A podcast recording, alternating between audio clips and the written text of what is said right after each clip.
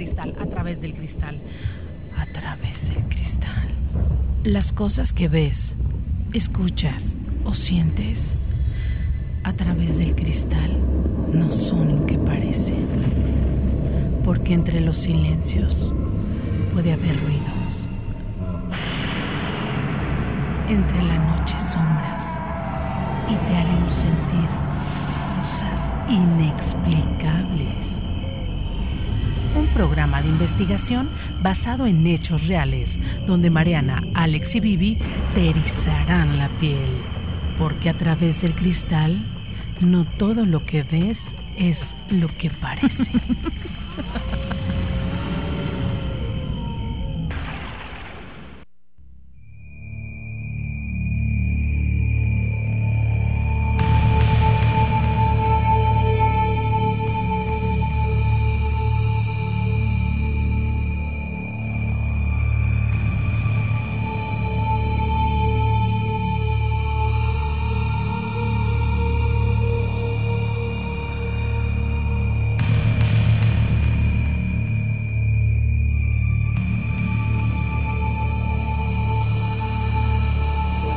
Arrancamos en esta noche ya de miércoles, miércoles, miércoles 30 de enero de este 2018. Dándoles la bienvenida a todos ustedes, dándoles una muy calurosa bienvenida a todos ustedes. Y bueno, pues dándoles la bienvenida a mis compañeros el día de hoy, porque tenemos un programa espectacular, un programa increíble lleno de sorpresas. Los invitamos para que, que nos hagan el favor de acompañarnos y bueno, pues eh, ya estamos arrancando. La mesa el día de hoy está llena. Tenemos eh, invitado que también le damos la bienvenida. Ahorita vamos a presentar. Vamos a presentar primeramente a nuestro gran amigo Alex López. Alex, ¿cómo estás? Hola, muy buenas noches, ¿cómo están? Mucho gusto. Gracias, Vivi, Marianita, como siempre, un placer. Encantado de, como siempre, cada martes y miércoles compartir con ustedes el micrófono en este programa que esperemos sea de su agrado, con muchísimas historias, Vivi, y muchas gracias. Así es, y bueno, vamos a presentar a nuestro invitado en esta noche, Pepe Mata. ¿Cómo estás, Pepe? Hola, muy buenas noches, muchas gracias por, por la invitación. Para mí es un, un honor estar aquí en A Través del Cristal. Se me hace que me escucho con mucho eco, ¿no, Monita? A ver, háblame. A ver, hay dos cuadras. Ahí está. Bueno, para mí es un honor estar aquí y muchas gracias, muchas felicidades más que nada, muchas felicidades porque ya tienen bastantes programas y es, estoy, yo soy Juan, me considero fan del programa totalmente. Muchas gracias, Pepe. Y felicitar a, a ti, Vivi, a Marianita y a usted, Alex, que hacen una increíble mancuerna. Y desde hace mucho me quería asistir al programa, pero hasta apenas hoy salió como la, la invitación. Y más que invitación le tuve que como que ahí picar al señor Alex sacar las costillas para que me invitara porque le, dije que era fan. Entonces es un honor estar aquí pues vamos a, a platicar de los temas paranormales y extranormales que la verdad son temas increíbles que te pueden llevar a, a más allá ponerte a investigar etcétera. Puede ser hasta un hobby el poder tener toda esta información a la mano y ponerte a investigar cada vez que tienes una, una, un tiempo libre. Entonces, pues vamos a darle. Bienvenido, Pepe. Gracias, gracias. Y bueno, vamos a darle la bienvenida a nuestra querida Mariana Trejo. Es la reina de romántica. Marianita, buenas noches. ¿Cómo estás? Hola, hola Vivi, muy buenas noches, saludándolos con muchísimo gusto a todos ustedes que nos escuchan esta noche, gracias por darnos su, su preferencia, invitándolos a que nos acompañen, estamos listos para iniciar con muy buen contenido esta noche. Así es, tenemos un programa sasazo. Vamos a empezar a platicar de qué vamos a hablar el día de hoy. Bueno, pues yo voy a arrancar, bueno, les voy, voy, voy a arrancar a platicarles lo que vamos a tener el programa por mi parte. Yo les quiero platicar de la leyenda de la joven o mujer que cada que cumple años, a pesar de ya estar muerta, se sube a los taxis. Ah, hijo. Ah, caray. ¿Aquí? ¿Aquí en Delicias? Les voy a platicar, exactamente. Ujú. Ok. Es una leyenda platicada por un taxista. No, no es Arjona. No, no, no, no, Arjona todavía toca. Ah. no, ese, ese taxista no. Alex, ¿de qué nos vas a platicar en esta noche? Bueno, pues espero que este tema, como lo platicábamos ayer, vamos a platicar un poquito acerca de lo que quedó pendiente, que es de las apariciones fantasmagóricas en el subterráneo, en el metro de la Ciudad de México, un lugar que por demás da de mucho de qué hablar, que realmente debe de encerrar muchísimos misterios, cuántas personas se han quitado la vida en este transporte público, que al día eh, lleva y trae a cientos de miles o millones de personas, diario en una de las metrópolis más grandes del mundo, la Ciudad de México, ah mira ya me anda tirando el teléfono el fantasma, entonces este así es la, la, situación. Vamos a platicar. Alex, imagínate, el metro tiene canciones, tiene estaciones, tiene gente, que no tenga fantasmas. Definitivamente. Oye, Alex, ¿y a ti nunca te pasó eso? O sea, tú que eres residente, bueno, tú que eres de allá. Sí. Ah, ¿te llegó a pasar? Sí, de hecho, en la estación del metro Pino Suárez hay una, bueno, ya lo retiraron, ¿eh? Ya era, había un mosaico, bueno, en donde eh, pues, generalmente el piso de la Ciudad de México, pues, este, por mosaico. Entonces, había una como mancha que simulaba o aparentaba ser la imagen de una mujer llorando con un gesto muy desgarrador. Entonces por ahí se dice que se aparecía en las noches en alguna ocasión, cuando aquellos años de la preparatoria, no hace muchos, este, en el túnel llegamos a escuchar unos amigos y yo un lamento, pero muchos decían que era el rechinido de las llantas de los trenes que están en el estacionamiento, otros decían que no, que verdaderamente era un alma en pena, vaya uno a saber, pero ahí está la historia. De esto vamos a platicar de los casos de muertes y apariciones en el metro de la Ciudad de México. Marianita. Perfecto, yo les traigo un poquito, bueno, no un poquito, el extraño comportamiento de, de Mark Zuckerberg, el creador de Facebook.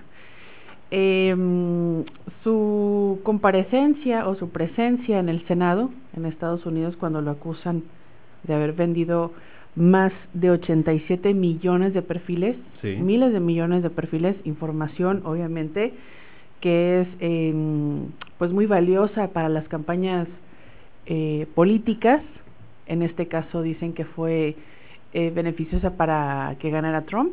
Sí. Entonces vamos a hablar un poquito acerca de, de, esta, de este extraño comportamiento que él tuvo, la forma en la cual estaba sentado, la forma en la cual él tomaba agua, la forma, en su mirada. Tú sabes que en los ojos se ve la verdad de la persona, la esencia. Él tiene unos ojos de espantado, pero a la vez lo veías como oído, una mirada muy extraña. una mirada perdida. Pero fíjate que sí como pero como vacía. Fíjate, eh, eh, aclarando ahí poquito Mariana que que Mark Zuckerberg, para las personas que no saben, es el creador de, de Facebook. Incluso ya hay una película de, que está dirigida por David Fincher y la protagoniza Jesse Eisenberg. Esta película sale más o menos en el 2012, 2011. Pero a las personas que no saben quién es Mark Zuckerberg, que dudo mucho que, que, no, que no sepan, si no sabes es porque vives debajo de una piedra. Entonces, Mark Zuckerberg, que hoy en día es uno de los hombres, y digo hombres porque tiene ya 28, 29 años, más poderosos del mundo, tanto por información como por dinero. Pues de eso vamos a hablar el día de hoy. Pepito, ¿tú de qué nos vas a hablar? Yo yo traigo yo traigo el tema sobre abducciones. no sé si todavía me ah, escucho con poquito eco. No, ya te escucho, bien. Entonces es mi, mi, monitor. Mi monitor. Bueno, yo traigo hoy sobre el tema sobre las abducciones. El tema sobre las eh, abducciones que lo traigo más investigado y esta tarde me puse a ver documentales en, ahí en YouTube y me puse a investigar, entonces traigo una amplia investigación sobre lo que es la abducción y traigo dos casos muy famosos que incluso hay, hay dos películas sobre estos temas que es el, el cuarto contacto. Hemos visto esta película que sale en el 2009, que es protagonizada por Mila Jovovich. Muy buena. Muy buena película. Que incluso, Alex, yo en alguna etapa de mi vida llegué a estar en, en Fairbanks, Alaska. Viví, no vivía allá, pero estuve de visita dos semanas, tres semanas más o menos. Entonces yo estuve de visita en el 2003 o 2002 más o menos y a mí me llevan a este pueblo. Sí. En el dos, yo jamás me imaginé, a mí me cuentan la historia en aquel tiempo, lo cual creía totalmente eh, eh, irreal. Y en el 2009 que sale la película, yo digo, ah, chis, yo, yo estuve ahí. Entonces ahorita les cuento mi, mi experiencia. Y traigo también sobre el caso Travis Walton, que hay una película que se llama Fuego en el cielo, Fire in the Sky. la película es del 91. Película. Y ese fue el segundo suceso de abducción en el mundo. Claro que, que tenemos nosotros eh, como que sabemos, ¿no? A lo mejor hubo, mucho más. Uh, pues siempre ha habido. Siempre ha habido, pero. testimonios de personas, y más en Estados Unidos, hay gente que como que se fanatiza mucho y, y, y matrimonios que dicen luego que hasta han tenido intimidad con las esposas, los entonces hay mucho ese tema en Estados ah, Unidos, ¿verdad? Sí, hay demasiado y como le digo, eh, yo traigo, ha, habido cinco casos muy famosos, pero de los cuales nosotros sabemos, claro, como le dices tú Mariana, ha habido desde anteriormente, pero nosotros tenemos o estamos enterados nomás de algunos, entonces ese es el, el tema que traigo yo pero pues ahorita vamos vamos por parte. Perfecto. Dijo ya que el destripador. Vámonos por parte. Oigan, vamos a ir un corte y ya son las 8 de la noche, 21 minutos. Regresamos porque tenemos muy buena información. Estamos a través del cristal. No le cambies. Don Chimino el brujo.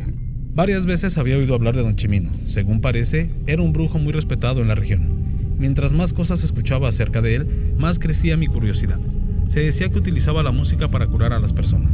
Ese dato me interesó muchísimo, pues se relacionaba mucho con mi área de estudio, que es la etnomusicología. Dicha disciplina estudia las distintas manifestaciones de la música tradicional y popular, especialmente la que se cultiva en los pueblos y se transmite de generación en generación. Gracias a los informantes locales averigüé que Don Chimino vivía en Chalco, comunidad de San Luis Potosí.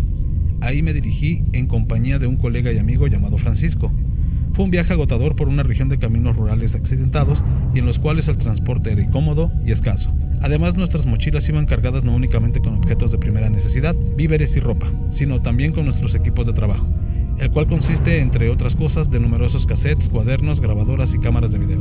Todo esto terminó por provocarme intensos dolores en la espalda, cintura y hombros. Cuando llegamos a nuestro destino, me encontraba hecho polvo. No nos costó mucho trabajo encontrar la casa de Don Chimino, pues se trataba de un personaje muy conocido en el pueblo. Era una entrada que daba a un largo patio. Como no había ninguna reja al tocar, llamamos a gritos desde la calle. Al fondo había una casita de paredes rosas. Luego de un rato, se abrió una vieja puertecita de donde se asomó una niña de unos 12 años. Vestía un casquemetl, bordado con los colores característicos de esa prenda, verde, rojo, anaranjado y rosa. También llevaba falda negra y guaraches. Francisco y yo saludábamos a la pequeña, pero no nos respondió. Se quedó mirándonos desde el umbral con una mezcla de curiosidad y desconfianza. Le preguntamos si allí vivía alguien llamado Don Chimino. Al escuchar ese nombre, la niña cambió de actitud. Se aproximó a nosotros y nos dijo que su abuelo no se encontraba en casa, que había ido con los sonajeros. Le pedimos que por favor nos llevara hasta el lugar donde se encontraban los sonajeros. Aceptó y nos condujo a la explanada en la cual se realizaba la danza de las sonajitas. Los ejecutantes llevaban pantalón y camisa blanca. Adornados con paliacates rojos en la cabeza, lucían un tocado de tela que imitaban a las flores. En la mano sujetaban un cascabel grande que acompañaba los pasos del baile. La música era producida por un arpa pequeña. La niña nos dijo que quien tocaba el arpa era don Chimino. Nos quedamos ahí un buen rato disfrutando de aquel baile. Cuando terminó nos acercamos al anciano en compañía de la niña. Le explicamos el motivo de nuestra visita y accedió amablemente a conversar con nosotros. Regresamos a su casa y nos instalamos en el patio. Don Chimino sacó unas silletas para que estuviéramos más cómodos. Se denominaban silletas a una especie de bancos pequeños de madera con asientos de ixtle tejido. Son tan bajos que casi están pegados al suelo. En aquel patio se respiraba un aire fresco y agradable gracias al buen número de macetas que podían verse en todas partes. Algunas estaban en el piso y otras colgaban de las paredes exteriores de la casita. Su nieta nos llevó sendos vasos de agua de Jamaica. De inmediato centré la conversación en el tema que me interesaba. Le pregunté a don Chimino si era verdad que podría curar por medio de la música. Él afirmó que la música lo decía todo, que en ella estaba el verbo de Dios, aseguró que por medio de la música uno puede entrar en contacto con la divinidad. Entonces pidió a su nieta que le acercara su arpa. Cuando tuvo el instrumento en sus manos comenzó a tocarlo. Al contacto con sus dedos, las cuerdas produjeron hermosas notas. A ver, ¿qué dice esto? me preguntó. Escuché con atención la música tratando de descifrarla. Poco a poco identifiqué una palabra, Teotl. Gracias a mis estudios de lengua náhuatl, supe que esa palabra significaba Dios. El arpa es la que traduce la voz de Dios, aseguró don Chimino. Emocionado saqué la grabadora y le pedí que volviera a tocar aquella palabra, con su arpa. El anciano frunció el ceño y dijo, si vas con el doctor y te da una medicina, ¿la agarras y la tiras al suelo? Le respondí que no. Entonces agregó, ya escuchaste lo que tenías que oír. Si yo vuelvo a tocar y a tocar cada vez que quieras, es como si estuvieran tirando esta medicina al suelo. Después de decir eso, ya no quiso tocar más. Francisco y yo continuamos conversando con el anciano acerca de otros temas relacionados con su oficio de curandero. Nos dijo que precisamente esa noche, exactamente a las 12, se realizaría una limpia y nos mostramos interesados y le solicitamos permiso para asistir a la ceremonia. Deseábamos ver cómo trabajaba. Él estuvo de acuerdo. Cuando la entrevista terminó, me levanté con mucho trabajo de la silleta a causa del intenso dolor de espalda. Don Chimino advirtió mis gestos de sufrimiento y a mi manera de caminar. Para entonces me encontraba tan mal que ni siquiera era capaz de cargar mi propia mochila. Fue Francisco quien la llevó por mí. El anciano me preguntó qué, me pasaba y yo le contesté que estaba muy adolorido a causa del viaje, que ya no aguantaba la espalda ni la cintura. Él dijo que no me preocupara, que él me curaría. En el transcurso de la tarde supimos que a la limpia asistiría un brujo amigo suyo. Quería que don Chimino lo limpiara. Eso se me hizo raro. ¿Acaso no podía aplicarse la limpia por sí mismo? Él me explicó que no es posible, que un brujo necesita la ayuda de otro brujo de mayor jerarquía. Llegó la noche. A las 12 fuimos conducidos a la habitación donde se llevaría a cabo la limpia. Era un cuarto pequeño con improvisadas paredes de tela. Alrededor de la habitación se hallaban dispuestas varias silletas para los invitados. En el centro y como elemento principal se colocó una mesa que serviría de altar. Sobre ella había una imagen del Cristo crucificado. También vi plantas, una botella de aguardiente y velas encendidas. La luz que producían estas últimas era lo único que iluminaba el lugar. A ese cuarto don Chimino lo llamaba el consultorio. El anciano curandero nos explicó que el aguardiente para las limpias era muy concentrado, a diferencia del utilizado para beber, y que las velas debían de ser de cera y no de parafina. Entonces a las 12 llegó un matrimonio joven con un bebé. Después se presentó el brujo del que me había hablado don Chimino. Más tarde supe que dicho brujo había caminado 12 horas desde su pueblo para llegar a la limpia. Don Chimino comenzó el ritual. Para ello empleó la lengua náhuatl. Sin embargo, noté que no era el náhuatl que hoy se emplea en los habitantes de la región, un náhuatl mezclado con huasteco, sino un náhuatl clásico, y eso me resultó muy interesante.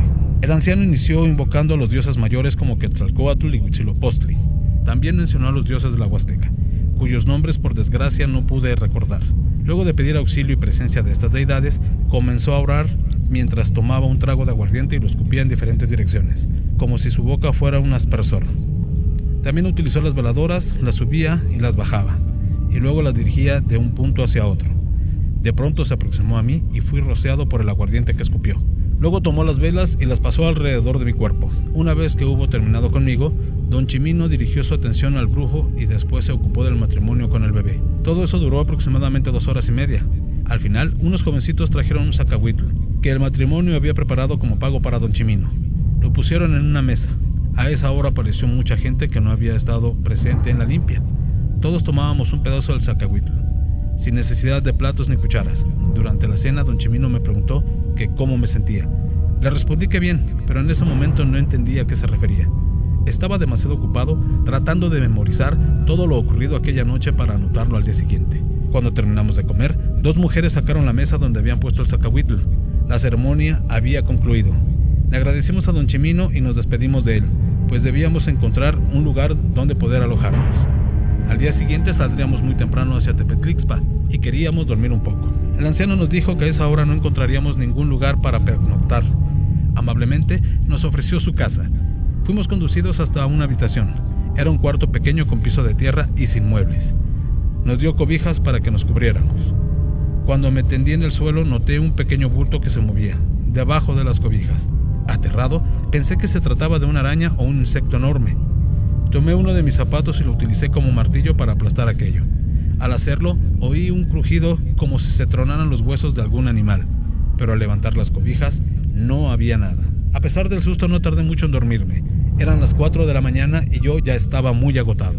Al día siguiente, como a las 8, nos despertaron. Rápidamente doblamos las cobijas y guardé mis pertenencias en la mochila, la cual pesaba mucho. El almuerzo estaba servido. Sobre la mesa habían puesto un guisado que ellos llamaban duyu y que está hecho con la planta del mismo nombre, cuya hoja tiene forma de corazón. El platillo contiene también granos de lote tierno y queso. Había además café con piloncillo y canela en una olla de barro y tortillas recién salidas del comal, en un canasto. Almorzamos muy a gusto, mientras don Chimino nos contaba uno de los cuentos de brujos. Nos despedimos y antes de partir don Chimino me volvió a preguntar que cómo me sentía, y yo sin atinar a qué se refería, le contesté que bien, y le agradecí el gesto. Me lanzó una mirada de reproche y me dijo, anoche durante el ritual te saqué lo que traías en el hombro, y tú remataste con el zapato. Pensabas que era un simple dolor muscular, pero en realidad agarraste un aire muy malo. Gracias a Dios pude curarlo a tiempo. Fue hasta ese momento que me di cuenta que era cierto, que ya no sentía ningún dolor en la espalda ni en la cintura. Estaba como nuevo. Durante el trayecto a Tepetlixpa fui pensando en extraños sucesos que vivimos con Don Chimino, especialmente el de mi curación.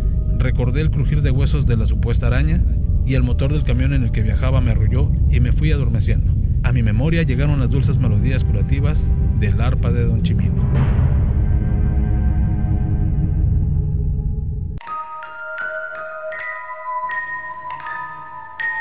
Ya son exactamente las 8 de la noche con 35 minutos aquí en A través del cristal, este programa que lo hacemos con tanto cariño para todos ustedes.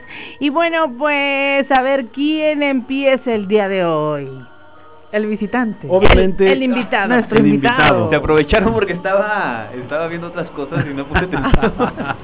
Yo como, yo como te vi ahí, este, ya todo No, tu material listo, por eso dije, De hecho, bueno, me estaba me esta- estaba instruyéndome sobre Facebook. Ah. Sobre eso, pues dije, a lo mejor comenzamos con Marianita, pero claro que sí. Pepe, Pepe, Hola, muy buenas noches.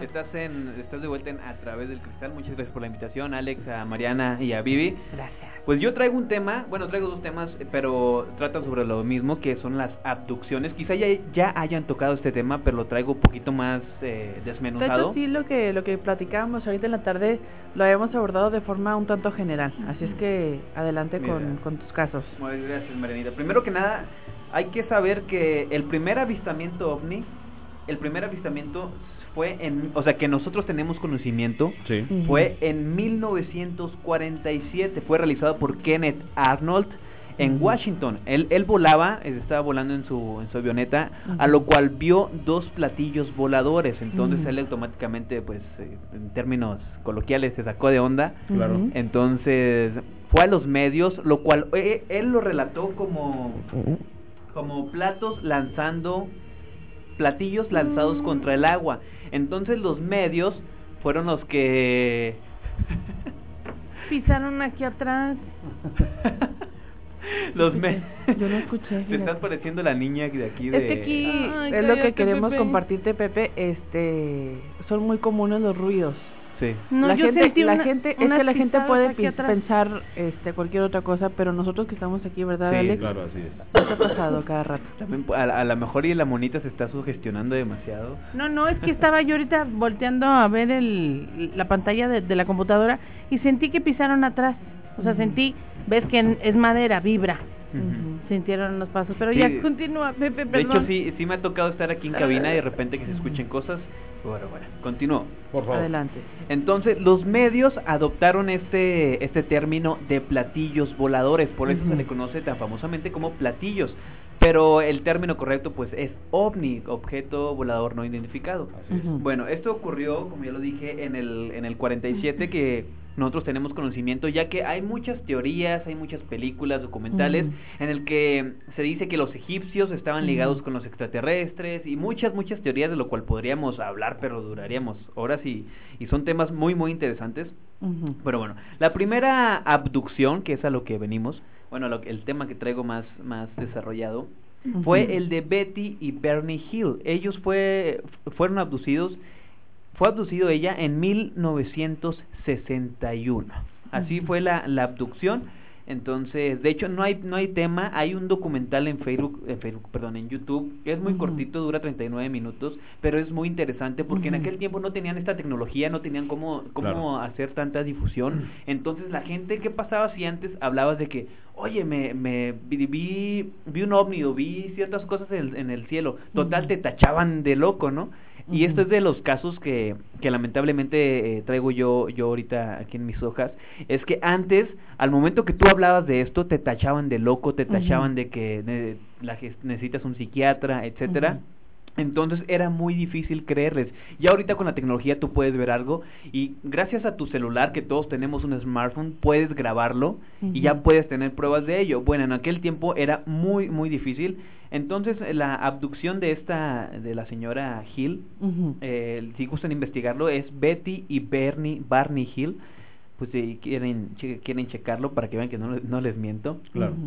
Entonces, Bueno, e- ellos tuvieron un contacto del cuarto tipo. Ahorita les voy a explicar lo- La los diferentes tipos, ajá, porque no, eh, no ex- ex- existen, creo que siete, siete tipos Siete tipos de contacto. de contactos. Entonces, más el adelante primero les- viene siendo a lo mejor el, el, el verlos, ¿no? Sí, el Ver primero, el, primero es, es el verlos, pero entre más avanzas es, se pone mucho más feo, hasta, puede- eh, bueno, llega hasta la experimentación con un humano.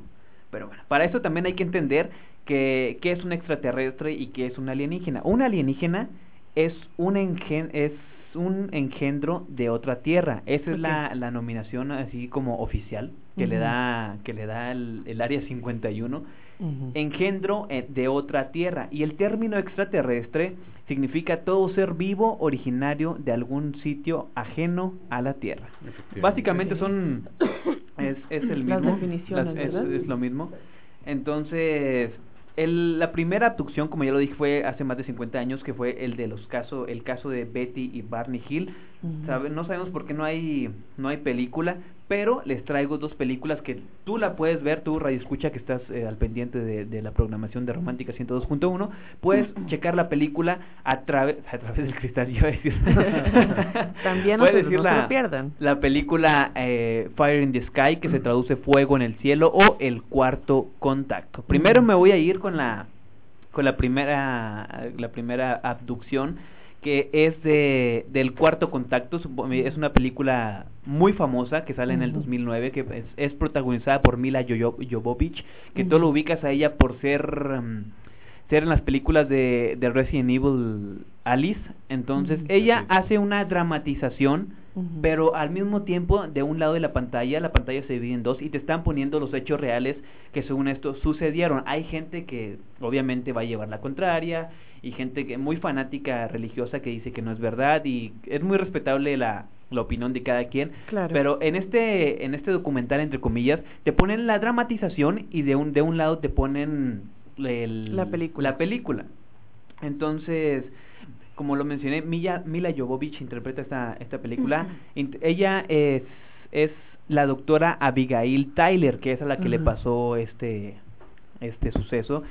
Bueno, la historia eh, relata, en resumen, y es que no sé si spoileársela a la gente o realmente la Pues quiera dilo de ver. una forma general, sin el final, ¿verdad? Al Ok. final, bueno, resulta que, que ella es una psicóloga muy famosa en el pueblo de, de aquí tengo el nombre, en el pue- pueblo de Nome, Alaska.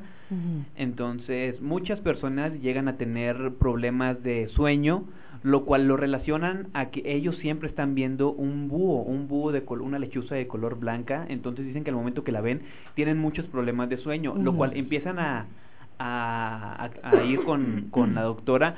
Ojo, el pueblo de de Nome tiene 4000 de, de, de 3500 a 4000 este, Habitantes. entonces es un pueblo muy pequeño, lo cual pues todos se conocían, ¿no? Mucha gente Claro. mucha gente se conocía, entonces ella era una una psicóloga muy famosa, todos asistían a ella y resulta que los casos fueron haciéndose pues eh, Muy muy conocidos.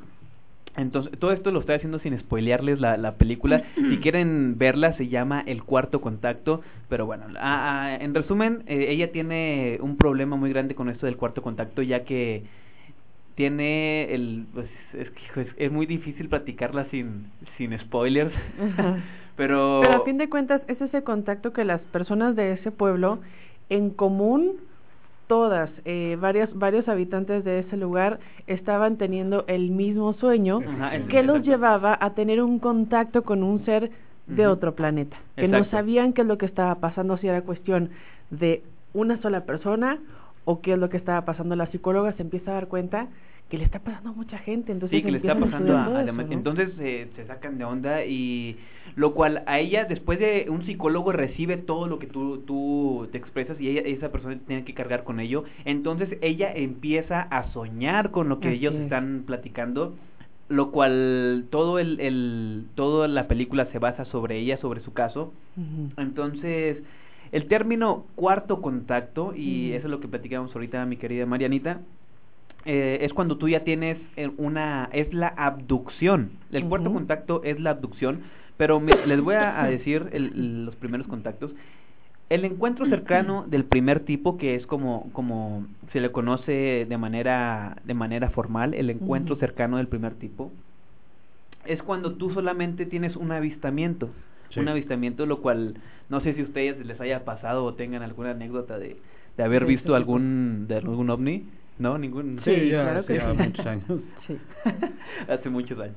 Bueno, el encuentro cercano del segundo tipo corresponde a la observación de un ovni junto a evidencia física de su aterrizaje o en su defecto de efectos físicos sobre una superficie. Puede ser calor, radiación, daños al terreno. Esto implica cuando los ovnis hacen en tu en tu maizal o Los que- diseños sí, los tan diseños complejos, estos, ¿no? ajá, Que que se han visto tanto en Inglaterra, ¿no? Sí, en Inglaterra que hubo un tiempo que se eh, hacían especialmente en Inglaterra, que era como en el- por el 2006, 2007, y nomás sucedía en Inglaterra, en Inglaterra, en Inglaterra, y esto se los comento porque siempre he sido muy fan de ese tema, incluso yo me acuerdo que en Jaime, que en nada, en nada Ramones con Jaime, que salía Jaime Maussan, platicaba que había una época en la que solo se veían eh, estos, estos procesos en Inglaterra, entonces Sí. por eso...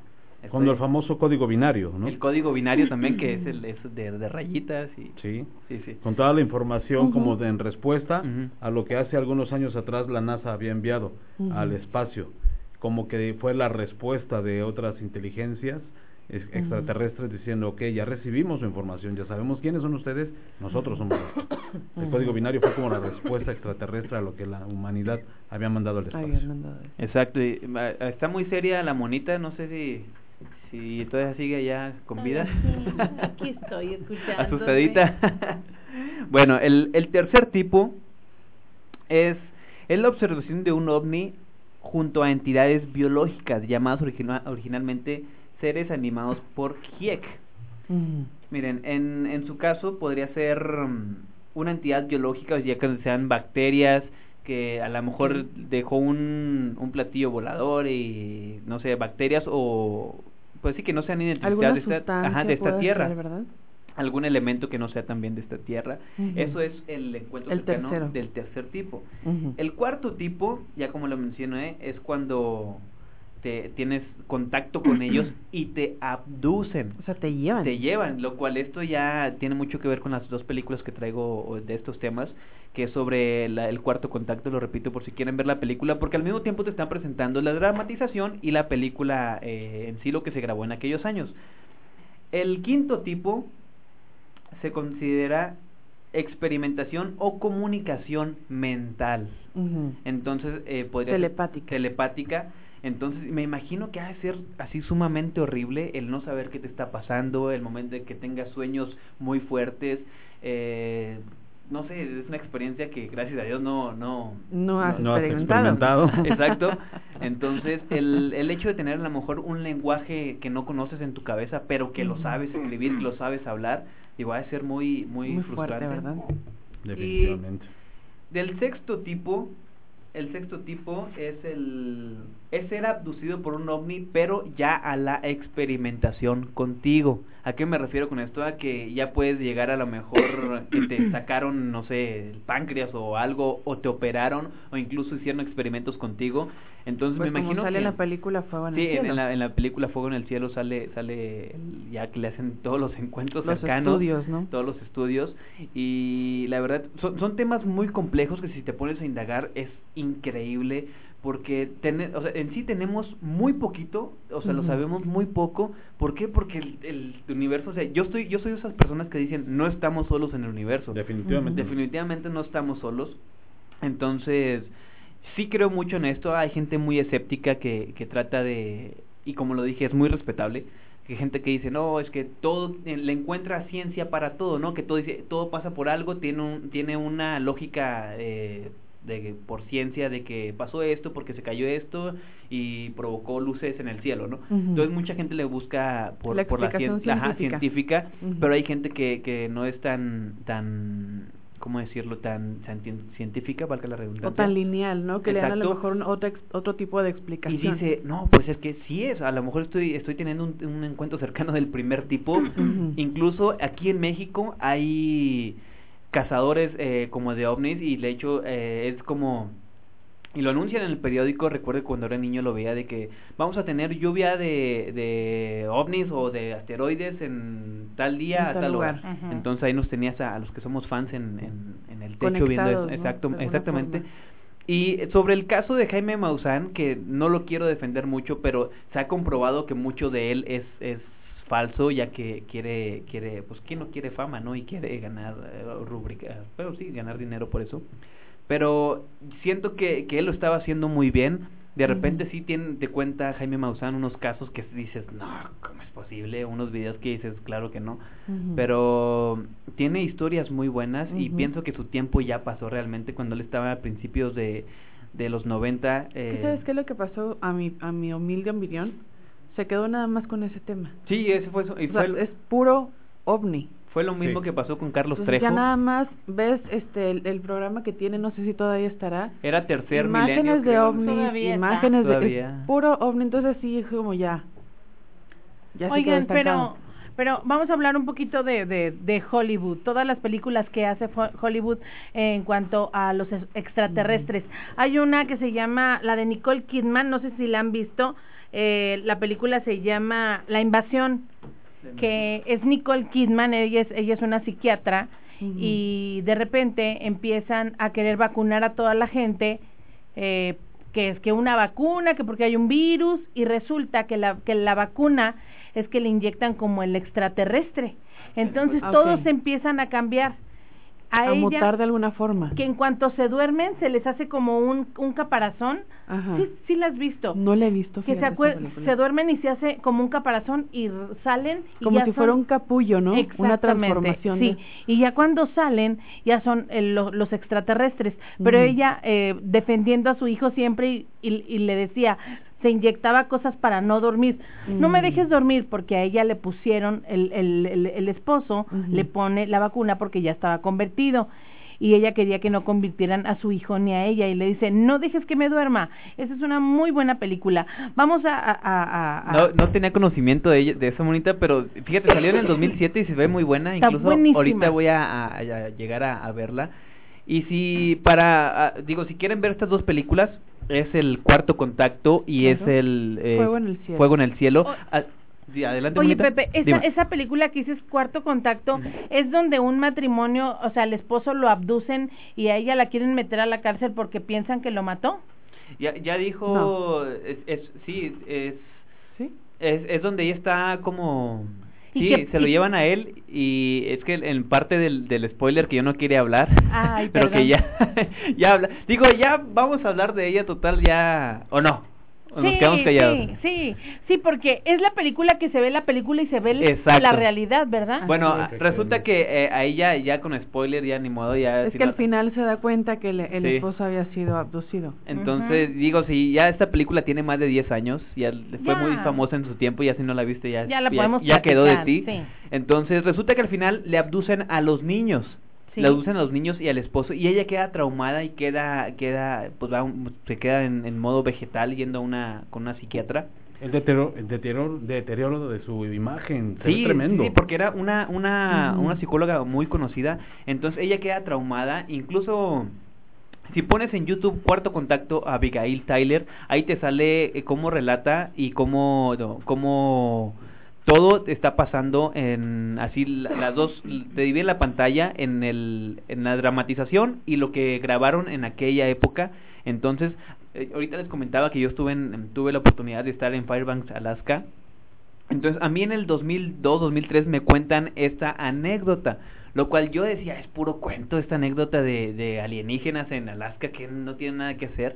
Entonces, recuerdo que nos contaron que en aquel tiempo no se podía no se podía pasar a la- al, al, al pueblo eh, en auto, tenía que ser en avioneta, pero cuando yo tuve la oportunidad de estar allá, sí ya se podía pasar en, en, Vehículo. en vehículo. Entonces, la verdad, yo tiré mucho al león así totalmente de no puse atención, dije, esto nunca me va a servir en la vida. Y cómo sale la película en el 2009 y la veo en el cine y digo, yo estuve ahí. A mí me platicaron esa esa historia hace como ocho años y fíjense, ahorita la estoy platicando ya como 20 años después. Fíjate nomás. Entonces, ¿cómo se unen las cosas?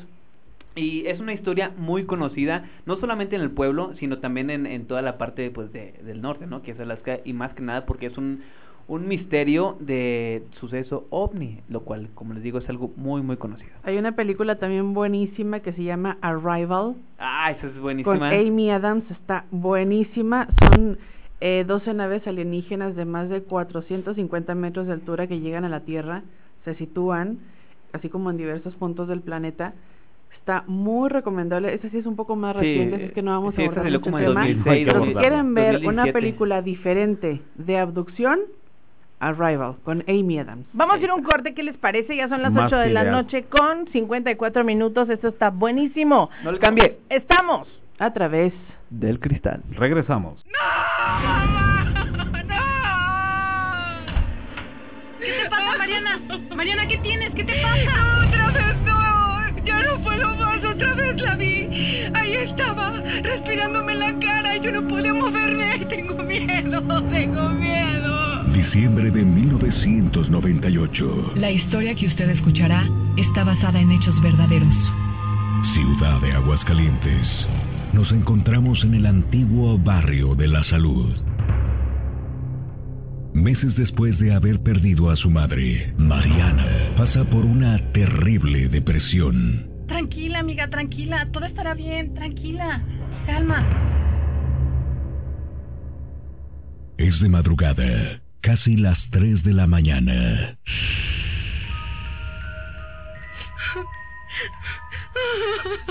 Repentinamente, Mariana despierta.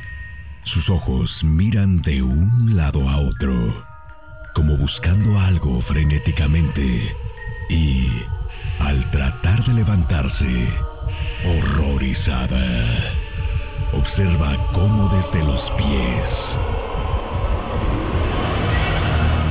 su cobija comienza a hundirse, como si algo o alguien estuviera encima acercándose lentamente hacia ella, impidiéndole levantarse.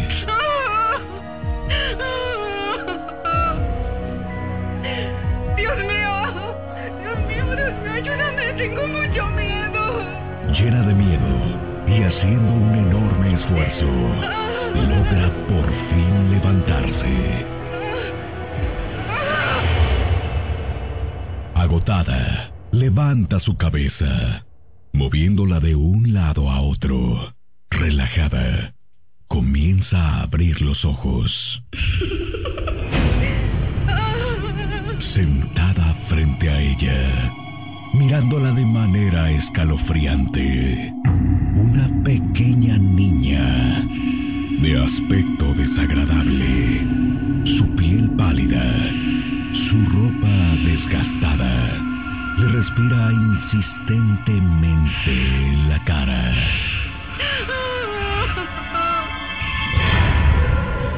Armándose de valor, Mariana se levanta de la cama, al mismo tiempo que le pregunta...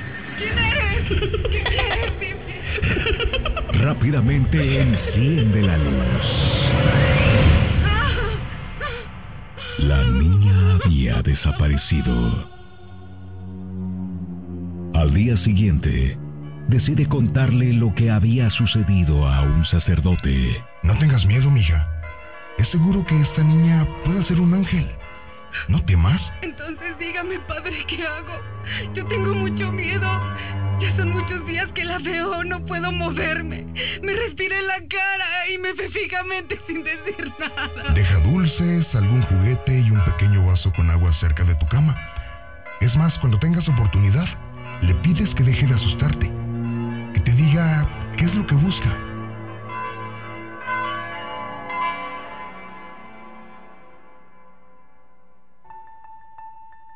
Las horas pasaron, llegando nuevamente la noche. Mariana siguió al pie de la letra las indicaciones que le había dado el sacerdote. Son las 3 de la mañana.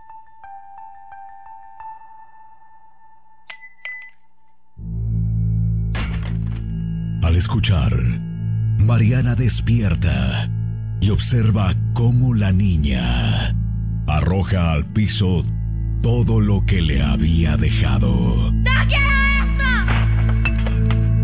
¡No me gusta! Sumamente nerviosa, Mariana pregunta. Ya déjame en paz. Dime, ¿qué es lo que buscas? Dime, ¿qué quieres?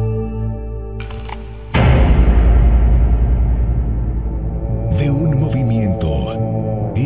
manera escalofriante, la niña se levanta y avanza hacia ella, sin caminar. Solo las puntas de sus pies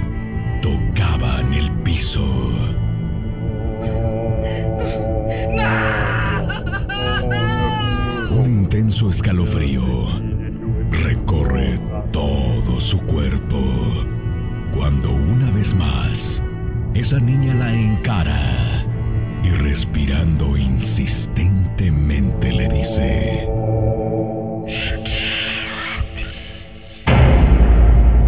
un nudo en la garganta le gritar y lo único que sale de sus labios es una súplica.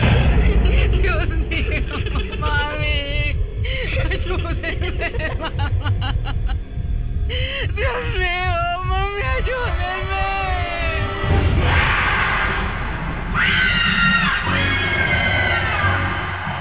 Sonidos como de ultratumba inundaron el lugar. Y de pronto, solo silencio. Han pasado casi 13 años. Y desde aquella noche, Mariana no vive más en esa vieja casa.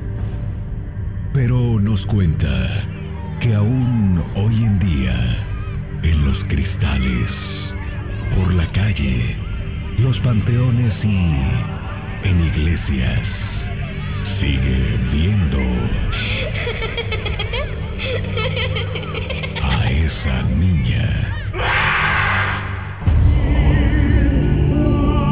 través del cristal. Por 102.1.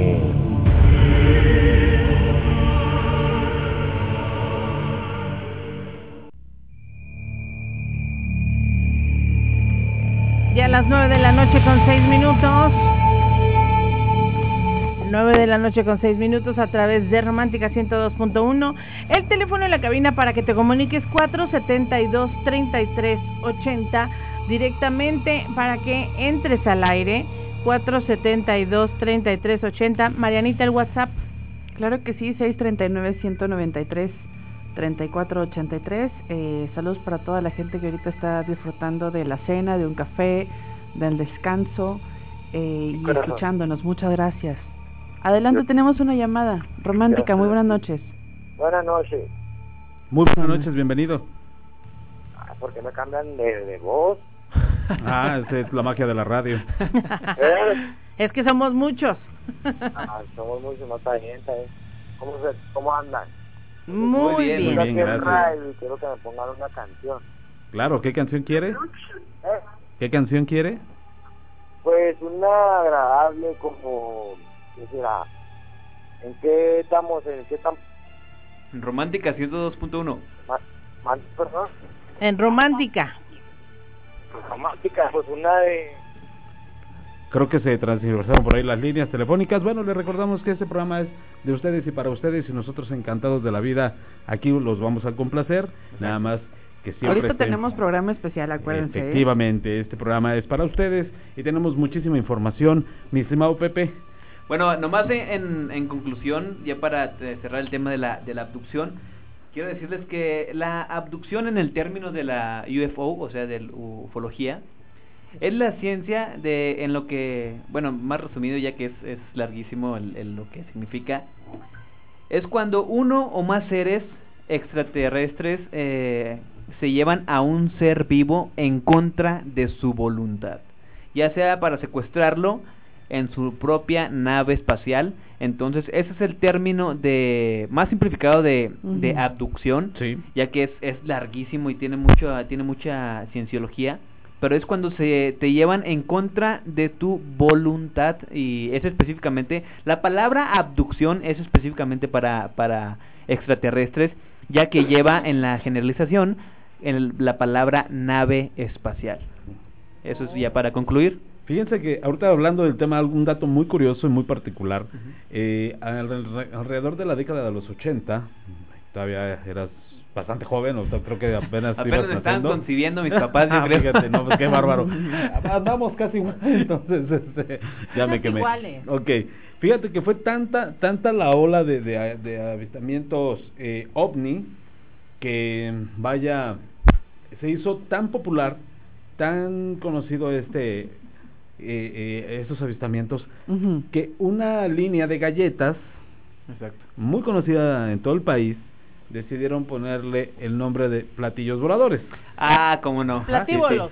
Exactamente, los platíbolos Pero de una ya- línea ya de no galletas. existen, ¿o sí? ¿Siguen Sí. todavía? ¿Todavía? Sí, todavía. Fue tan popular las avi- Ujú. los avistamientos ovni en México que pues a- todos hablaban de los platillos y los platillos y empezaron a darle el nombre de platíbolos. Platíbolos. Entonces, pues esta línea de galletas muy sí, conocida, muy conocida. este, le pusieron eh, platíbolos. Sacó, sacó platíbolos, exactamente. Un dato tan curioso, ¿no? Digo, es. que, que fue tanto la, la onda tan fuerte en este país. Lo que pasa es Eh. que no sé si recuerdan que salió la película Encuentros cercanos del tercer tipo. Sí, exacto. Sí, sí. Entonces, después sale ET. Así es. Entonces, era todo mundo quería tener contacto con los extraterrestres. Sí, así Fue es. un año entre Fue un auge, totalmente. setenta y tantos, ochenta y tantos, cuando todo mundo teníamos el monito de ET y decíamos E.T. Home Home, ¿sí o no? Así es. Entonces Sí. fue... Mi casa. Ah, y de casa. Sí. Entonces, eh, fue un año que Hollywood se centró muchísimo en todo lo, el, el, el, pues, el efecto ovni.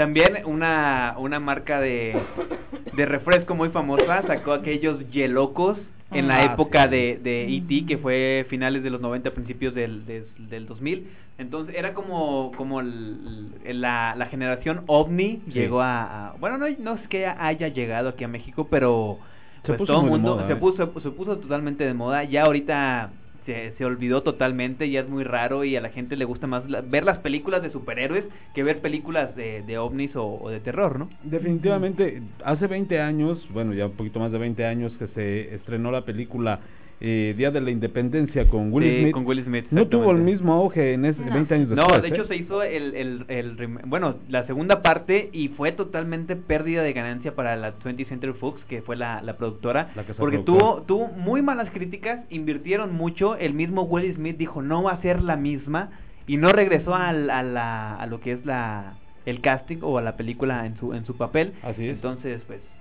Oye, Lamentable. hablando de una película futurista que no son ovnis, Pero vamos a hablar de los caos futuristas que también eh, Hollywood ha previsto. Eh, Willie Smith, la de Soy leyenda, es una Soy película que a mí me encanta Ah, muy buena. y que habla sobre los so- sobre esas bacterias zombies que, más o con- menos. que convierte al, al- a la humanidad en zombie y él se queda solo en el mundo con Él con su perro. con su perro. Exacto.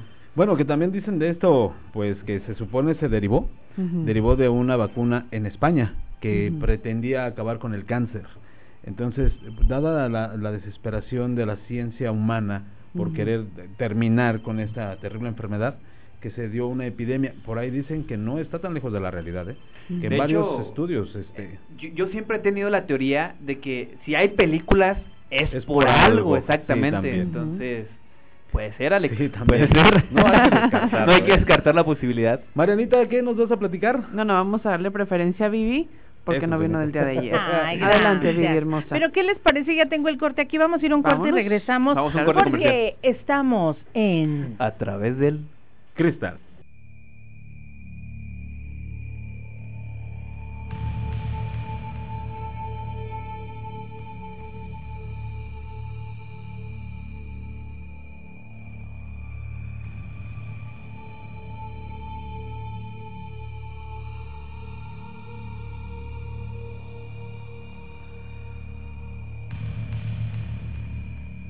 Ya las 9 de la noche con 16 minutos. Y bueno, fíjense chicos, ahorita se acaba de comunicar un señor y nos dice, él hace una semana nos platicó su caso. Recuerden que él había sido militar y que él había sido, dice que él no fue abducido, que él fue como absorbido por un aparato que estaba y que no nada más había sido él, sino pues casi todo el, pues que eran muchos de los soldados y que él ahorita que sí, él puede haber alguna consecuencia que porque él realmente desde que pasó eso, él su vida ya no fue la misma. A ver, Pepe, Sí, aquí traigo las, las consecuencias, me escucho con, con eco. a ver.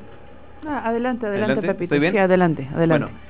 Las consecuencias eh, son, son pesadillas muy fuertes, pesadi- pesadillas reiterativas. Incluso si tú mm, eh, llegaste a tener después de eso algunas cicatrices o marcas en tu cuerpo, más que nada en la cabeza.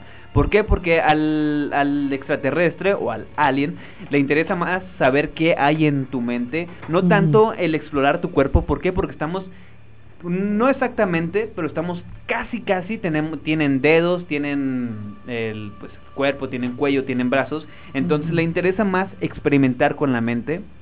Entonces, si tú si tú tienes cicatrices después de esa de esa anécdota, de ese de eso que te sucedió, entonces puede ser. También si tienes si tienes fobias repentinas, si tienes eh, por ejemplo, cuando te ha- sientes que te hablan en la cabeza, ¿cómo decirlo? Eh, como Voces, voces en la, voces en la cabeza. Y más que nada y aquí lo, lo señala que si más si tienes flashbacks o sea cómo cómo podemos derivar la palabra flashback Regresar a, o sea, Como- tener recuerdos. ajá como estás no sé sentado en algún lugar estás almorzando y de repente te vas totalmente y piensas así rapidísimo en ay Dios dónde estoy Me- se te va la mirada entonces esos son algunos de los síntomas pues, si has tenido alguna abducción lo reitera en los sueños y en los flashbacks. ¿Por qué? Porque no es muy común el de estar sentado y de repente, o sea, pensar en eso no es muy común. Eh, entonces, eso, eso son, son algunas, algunas, ¿cómo decirlo? Algunas Consecuencias. consecuencias de, del ser abducido. Claro que pues, si ya sientes que es algo mucho más fuerte y que realmente así tienes toda la certeza de que fuiste abducido, de que tienes problemas a lo mejor de salud, pues nunca está de más ir con un doctor, ¿no? Claro, Definitivamente. especialista. Así es. El médico, el especialista, él sabrá dónde... No sabrá qué hacer, pero al menos te escuchará. y al menos vas a ponerte atención y él por lo menos sabrá con quién este eh, Canalizarte. canalizarte. Exacto. Así es. exacto. ¿no? O sea, a lo mejor no tiene la respuesta a la mano, pues sabrá con quién Sí, canalizarte. tampoco no soy no soy ufólogo, digo, todo Claro. lo que traigo lo vi esta tarde, vi videos y, y traigo aquí mi, mi investigación. Sí le eché ganitas, entonces... Buen invitado, ¿eh? Buen Ah, invitado, gracias, ¿eh? muchas, Gracias, muchas qué gracias, lindo. Pepe. Incluso De eh, verdad. cuando gusten. Ah, más encantado. gracias, Pepito. Monita, por favor, deleítanos. Bueno, Adelante. pues el día de hoy yo les voy a platicar de Jessica. Jessica es una jovencita que a las 2 de la mañana hace una parada en un taxi. El taxista se llamaba Arnoldo. Arnoldo le hace la parada pues como cualquiera a las 2 de la mañana y le dice al taxista, no seas malito, este, llévame rápido. Se veía entre unos 18, 19 años. No seas malita, llévame rápido porque ya se me hizo tarde, vengo de una fiesta y mi mamá me va a regañar. El, el taxista empezó a platicar con ella, y le dice, ¿y cómo estuvo la fiesta? No, pues bien padre, pero ya me tengo que, que regresar. Hubo algunos, hubo, hubo por ahí algunos, hay unas peleas, pero ya, yo ya voy para, para mi casa y le da la dirección.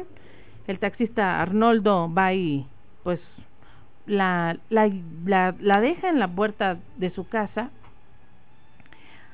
Cuando se baja, le paga y le dice, oye, no seas malo. Mañana me tengo que levantar muy temprano porque tengo que entrar a la escuela a las 7 de la mañana. La muchacha, Jessica, le paga, le cobró 50 pesos de, de, la fiesta para su casa y le da el de 50 y le da otros 50 para que vengas por mí ma- mañana en la mañana. Porque entro a las 7 de la mañana, me recoges a las 7 y me llevas a la escuela. Perfecto. El, pues este muchacho dijo, pues bueno, pues ya tengo viajecito para mañana. Arnoldo le recoge el dinero, la muchacha se baja y él se va. A la mañana siguiente, a las 7 de la mañana, está el taxista pite y pite y pite y pite afuera de la casa de, de la joven. El, el taxista, pues como vio que no pita, que, que pitaba y no, tocó. Pero pues eran las 7 de la mañana, sale una señora en bata y le dice, ¿qué se le ofrece? Oiga, es que vengo a buscar a Jessica. ¿A quién? A Jessica. La señora se soltó en llanto Y le habla a su hijo, a su hijo, hijo, ven por favor, otro año más que pasa lo mismo. Ujú. Entonces el, ta- el, sax- el taxista se quedó sacado de onda. De hecho, todavía traía hasta el dinero que le había dado. Por, por- pero por, ¿por qué? ¿Qué pasa? ¿Por qué llora, señora? No. Lo que pasa es que hoy, precisamente, hace dos años que me mataron a mi hija. Val. Jessica estaba con su novio en una fiesta hace dos años y hubo pelea, hubo una riña y le iban a dar al novio con una navaja y se metió mi hija a defenderlo y a ella la hirieron de muerte. Y este es el segundo año que llega, mira, me pongo chinita. Entonces, eh, es Este como es en el, en el, ¿cómo se dice? En el, ay, cuando cumples eh, años en el añario, ¿cómo se le, se le dice? Pues como el, el, En el cumpleaños. pero cuando no cumples años de, de muerto. de. Aniversario. Sí, aniversario de fallecido. luctuoso, luctuoso, exactamente. que el año pasado les había hecho lo mismo, que llegó un taxi a preguntar por ella a las 7 de la mañana porque se tenía que ir a la escuela. Esta es una historia que nos platicó un taxista y pues, ¿qué te hace pensar que nos quedamos con pendientes, que ella se quedó Ujú. con ese pendiente de que no regresó a su casa, que era tarde y su mamá le había Ujú. dicho que tenía que llegar temprano y ella no lo hace. Entonces, ¿qué pasa? Cada que cumple años, ella agarra un taxi y llega a la casa de su mamá, aunque ya no esté en este mundo. Oye, pero qué, qué seriedad de la mamá al decir, es la segunda vez que nos pasa y, hijo, pasó lo mismo el año pasado. No, que la señora estaba llorando y que Ah, le enseñaron la, la foto de la joven y que dijo el taxista, ver, Sí, "Sí, es, ella, es ella. Sí, es ella, sí, esta fue su foto de los 15 años y la, la, la muchachita tenía entre 18 y 19 años cuando falleció. Fíjate, e- eso también para la- los radioescuchas que están al pendiente y que acostumbran mucho salir de fiesta, más que nada en la edad de, de 15 a, a 21 que traen la hormona todo lo que da y quieran andar de fiesta. Entonces, para también para que tengan mucho, mucho, mucho cuidado, ya que no sabes con quién te juntas de repente, puede haber un problema a lo mejor en una fiesta y tú sin deberla ni temerla Te toca. te toca. Sí. Entonces, tengan mucho cuidado, radioescuchas, y pues más que nada también dejarles un mensaje, ¿no? Exactamente, también cuidar tus amistades, si vas a una fiesta, saber quién va a estar, cómo va a estar. Exacto. O sea, si, si es de, de familia, de amigos, de primos, de toda la vida, pues con toda confianza, ¿verdad? Pero si vas a llegar a un lugar donde no conoces, pues hay que tener sus mesuras, llegar temprano, o sea, si llegas, estar un rato, retirarte porque no conocemos a la gente. Exacto, más que nada, como le dices tú, cuidar tu salud, ya que no sabes cuándo te puede tocar. Entonces, pues, digo, tengan también seriedad en sus amistades y en- a los lugares a los que van también. Oye, y el Claro. taxista lo que se sorprende es que él tenía el dinero. Si o sea, fue un fantasma lo que se le apareció. ¿De dónde sacó dinero? Qué extraño, ¿no? Muy extraño. Pero bueno, que- son, son casos que aparte no solamente se ha presentado Extraño. una vez, sino Paranormal. que eh, varias veces, ¿no? Es un caso que se repite. O sea que ya en el no segundo solamente año. a, a taxistas, sino que a los camioneros que se suben las, las mujeres a veces a los camiones, una parecida que de repente la traen atrás, no supieron ni cómo se subió. Entonces es un, un fenómeno que sucede A mi en las tío, carreteras. fíjate, a mi tío le pasó que una vez venía, él venía de, de Chihuahua y que le pidieron ride un muchacho, pero dice que mi, mi, mi tío traía una, una pick-up y que le pidió ride del muchacho, adelante venía lleno, entonces él se paró, sí se paró, pero nunca le, le vio la cara y nada más vio un muchacho con una sudadera, con la cara tapada porque pues era tiempo de frío y se iba a ir atrás, pues que nada más vio que se subió pues el muchacho se subió y de repente en, y venían ya casi entrando a Cárdenas, dijo mi tío, le voy a preguntar al muchacho en dónde se va a bajar y si me está escuchando mi tío Enrique le mando un saludo a ver si se comunica, Que se porque siempre se comunica y dice que él, él, él, él cuando le quería preguntar a ver dónde se iba a bajar, volteó y no había nadie. La, la camioneta venía a una velocidad muy rápida como para que el muchacho se pudiera haber bajado. Así es. Entonces son cosas. Si hay gente, si hay gente que ha tenido estos estos casos eh, paranormales. ¿es paranormales o extranormales? Paranormal, ¿no? Paranormales, ¿no? Ujú. O bueno, si hay gente que ha tenido un Las dos son suceso válidas. o, o un algo así paranormal, comuníquese al teléfono en cabina que es el 474 33 474 3380. exacto. Sí, este, 472. Perdón, 472 o 3380. también es el, el, mío. el WhatsApp Claro que sí, a través de WhatsApp nos pueden enviar este sus mensajitos 639-193-3483. Eh, recuerden que nos pueden enviar su audio si a lo mejor pues no quieren batallar estar este, anotando todo el mensajito.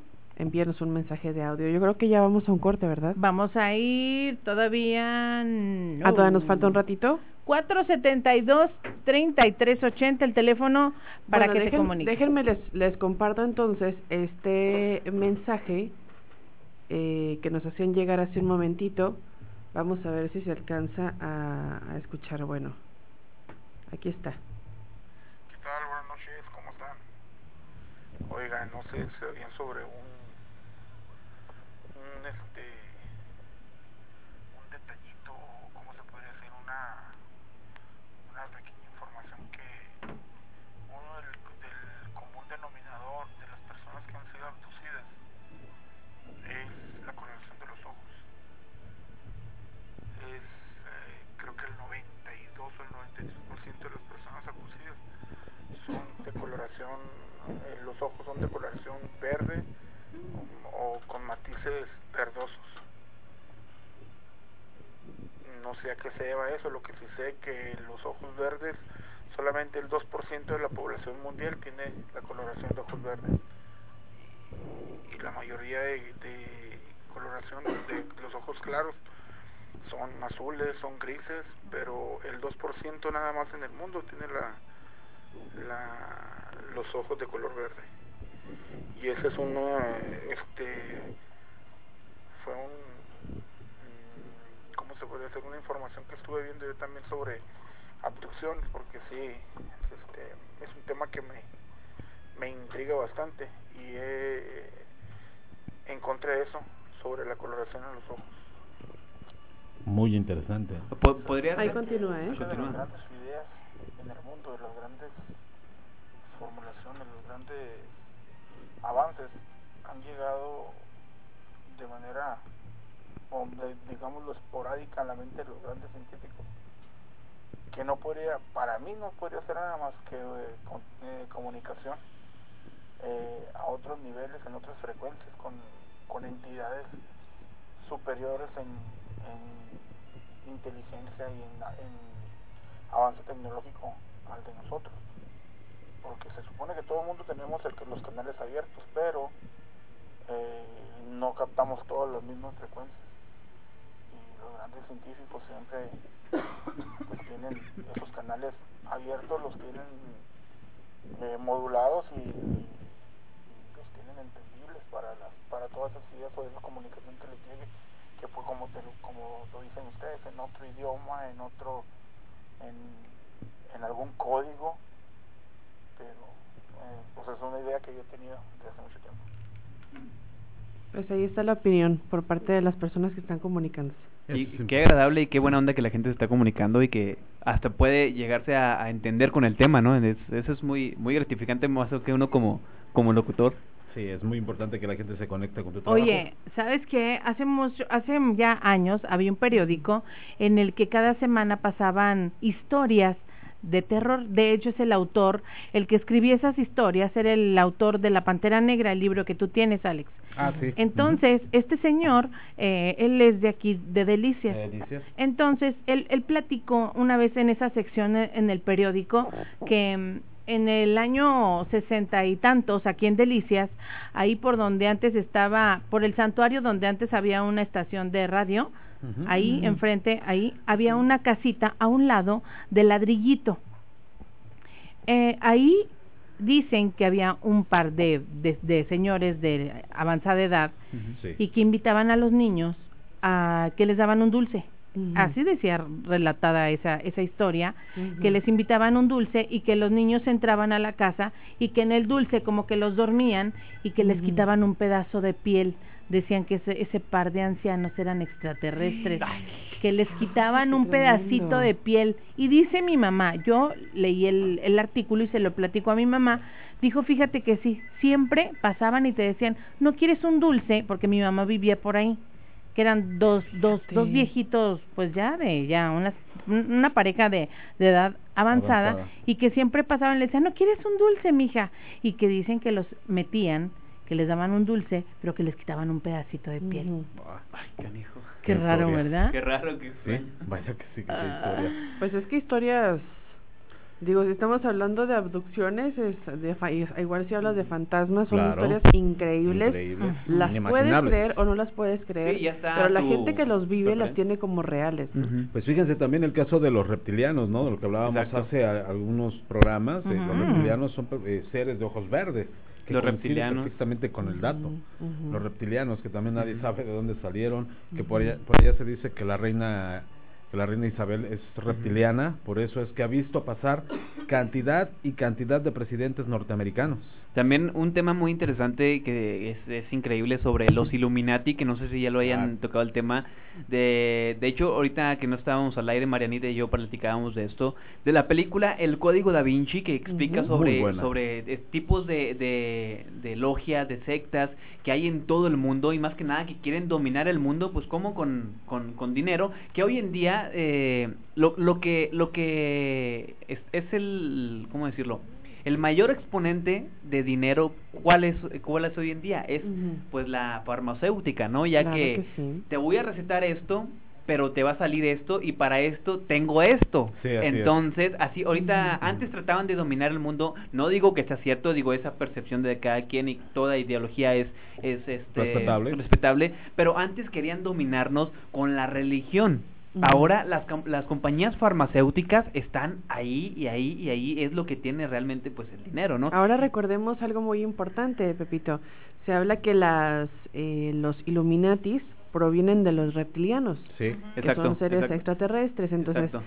eh, chequemos también todas la, las la imágenes, de- las imágenes o las construcciones de los castillos, que todo es basado en dragones, en reptiles, el Así escudo es. tiene forma de reptil, todo está relacionado a, y es por eso que dicen que cuidan tanto la línea de la sangre, precisamente porque si eres una persona que a lo mejor eres descendiente de esa, de esa sangre, te van a ubicar donde quiera que se, y se habla de casos muy particulares de personas que luego este por alguna situación terminan fuera de estos círculos de, de, de poder o de, o de la realeza y de alguna forma los acercan porque ellos lo, lo que quieren es no salirse de su tipo de sangre Así es. que son descendientes directamente de los reptilianos es lo que dice la, la teoría conspirativa no Vaya que es interesante, Es ¿no? muy, eh, todo eso es, es sumamente interesante para así desmenuzarlo totalmente a, pero tendríamos que así dedicarle así horas y horas porque son temas muy complejos, pero muy interesantes. claro que sí Vaya que sí. Vaya qué temas tenemos el día de hoy. Así es que los invitamos a que sigan participando,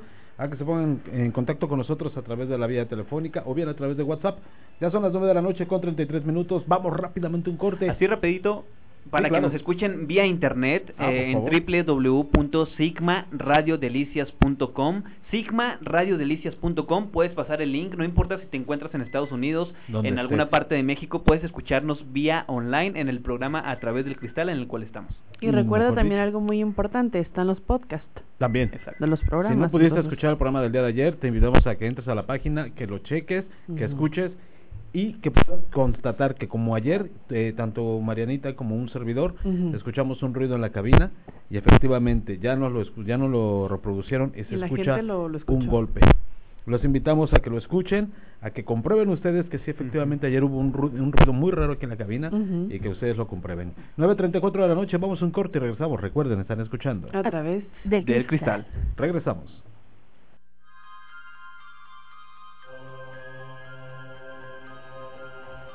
Las 9 de la noche con 37 minutos estamos a Ah. través de Romántica. Vamos a continuar, Alex López, Marianita Trejo, Pepe Mata. Vamos a continuar con este interesantes temas que tenemos el día de hoy. Fíjate que sí está de verdad todo lo que hemos estado hablando ha causado mucho interés por parte de la gente. Y recordemos el revuelo que causara Orson Welles en el año de 1938 con aquella narración radiofónica La Guerra de los Mundos, que Qué hizo que tremendo, los ¿eh? oyentes eh, que no habían escuchado la introducción creyeran que se trataba de un avance del noticiero y huyera toda la gente despavoridos por, medio por miedo al ataque de seres extraterrestres. Desde entonces han sido muchos los ciudadanos que aseguran haber sido abducidos por alienígenas. Psicólogos, neurocientíficos analizan cada caso en busca de un factor común eh, que explique la forma en que su cerebro ha podido llevarles a creer no esta semejante algunos dicen falsedad no dicen que a lo mejor es algún tipo de desviación este mental que los lleva a imaginarse que son abducidos. Entonces hasta el momento los científicos los psicólogos explican y tratan de estudiar eh, darle una explicación a este tipo de, de eventos según eh, un artículo publicado recientemente en un medio que se llama The Conversations, las personas abducidas suelen mostrar interés eh, después de una sintomatología muy parecida con rasgos como el sonambulismo, hablábamos ahorita de las consecuencias, sonambulismo, las pesadillas, algunos traumas psicológicos que finalmente acaban requiriendo la ayuda de un terapeuta. Eh, además, otro factor común es la personalidad, pues la mayoría de los individuos que han reportado haber vivido una de estas experiencias coinciden en ser personas extremadamente fantasiosas. Es lo que dicen los, los especialistas. Por esto no se quiere decir que se inventen las ab- abducciones, sino que su mente las imagina de una forma tan detallada, aquí lo impactante. ¿no? Que la persona da detalles Lujo de eh, que no cualquiera se va a poner a pensar, Exacto, ¿no? En la- a lo mejor en la, en la forma de la nave, o en el lugar donde estuvieron ellos, o a lo mejor en el estudio que les hicieron. Entonces, sino que su mente las imagina de una forma tan así específica que pueden llegar a creérselo, especialmente si también muestran otros problemas como traumas infantiles previos o tendencia al estrés. Todo esto puede demostrarse de un modo muy sencillo gracias a la hipnosis. Recordemos que hay este método hecho- que existe una técnica que suele usarse para ayudar a personas con estrés postraumático y otros rasgos amnésicos a recordar situaciones olvidadas, pero no solo cosas que realmente ocurrieron, sino también fantasías tan exactas que el cerebro las había catalogado como reales. Estamos hablando de a lo mejor aquí de una confusión del, del paciente o de la persona que a lo mejor este se cree exactamente lo su mentira, ¿no? A fin de cuentas, o su verdad. Por otro lado, la gran mayoría de personas que se han visto en esta situación suelen experimentar a menudo trastornos como parálisis del sueño, un fenómeno que se da en un estado intermedio entre el sueño y la vigilia y que provoca a quien lo siente un estado intenso de nerviosismo como parálisis de las extremidades, alucinaciones. Muchas personas que suelen tener este tipo de parálisis aseguran haber visto brujas y otros monstruos, seres y demás. Ahorita que mencionas la hipnosis, eso lo, lo usan en la película de El Cuarto Contacto Así para es. poder, ah, eh, como dices tú, su verdad o su mentira. Entonces, Tratar de investigar a fin de cuentas, exactamente, ¿no? la- la hipnosis pienso que es un, un no sé si sea una ciencia, desconozco realmente, pero es Sí. es un es una ¿cómo decirlo? Un método para saber realmente si si lo viviste o no. Así es. Aquí lo que se impresionan mucho a los especialistas es el lujo de detalles, ¿no? Cuando Sí. están en esta etapa de hipnosis, que están completamente relajados, que los lleva el especialista a- al momento en el cual ellos sufrieron algún daño o alguna abducción, ellos narran con una exactitud este impresionante, ¿no? Que, que el especialista pues se queda con esa duda, ¿no? De que Exacto. está dando tal información tan Sí, exacta claro. Tan que no puede estarla inventando, ¿no? Sí, exactamente. Una información precisa que es extraña saber cómo es que tiene tanto Ujú. tanta certeza, ¿no? Sí, pero y les digo, no sé si, si, si la hipnosis ya sea considerada como ciencia, ya que la ciencia es algo que especifica como a ciencia cierta, valga la redundancia, entonces puede ser un método, un método como, o no sé quién, quién haya eh, inventado la hipnosis, ya que es un, un término pagano de épocas anteriores, entonces se ha ido, ha ido trascendiendo, pero la hipnosis siempre ha sido o como lo dices tú, se lo han hecho a pacientes que tienen problemas. Incluso conozco psicólogas que hacen el, el- esto de la hipnosis para saber si tiene traumas de pequeño, si ha pasado por experiencias muy malas. Entonces, esa es una, una ciencia, bueno, no sé si es ciencia, quiero pensar que sí. Entonces, que realmente puede funcionar, ya sea en, en pacientes mitómanos, en pacientes que tengan alguna esquizofrenia, Sí. que pasaron por algún algún eh, momento en su infancia que quizá los marcó. Entonces, habrá que investigar más de la de la hipnosis. Recordemos que está la hipnosis y también las regresiones, La regresión, la regresión que son métodos exacto. muy muy impactantes, ¿no? Que llevan a la persona a determinado momento. ¿Tenemos llamada? ¿No? Incluso eh, la regresión, he llegado a escuchar que si no se hace bien puede provocarte problemas totalmente... Y la hipnosis eh, sí, sí, si no se hacen bien pueden provocarte problemas ya que te dejan así en, en estado pues vegetal, ¿no? Sí, puedes quedar. Sí, porque te quedas, dicen que te quedas en los viajes, en ese viaje que haces a, a esos astrales o esos viajes hacia tu pasado, porque mucha gente queremos saber qué fuimos en otra vida, te hacen esas regresiones y si no te la hacen correctamente, son muy delicadas, hay que hacerlas con un profesional, porque si no sabes cómo regresarte, te puedes quedar ahí y falleces muchas veces hasta de un paro cardíaco. Mira, aquí me están diciendo que la hipnosis es un método terapéutico, no sé qué Ujú. tan esté, esté también la, la fuente, pero saludos para Sofía Morales, que es la que nos pasa el dato.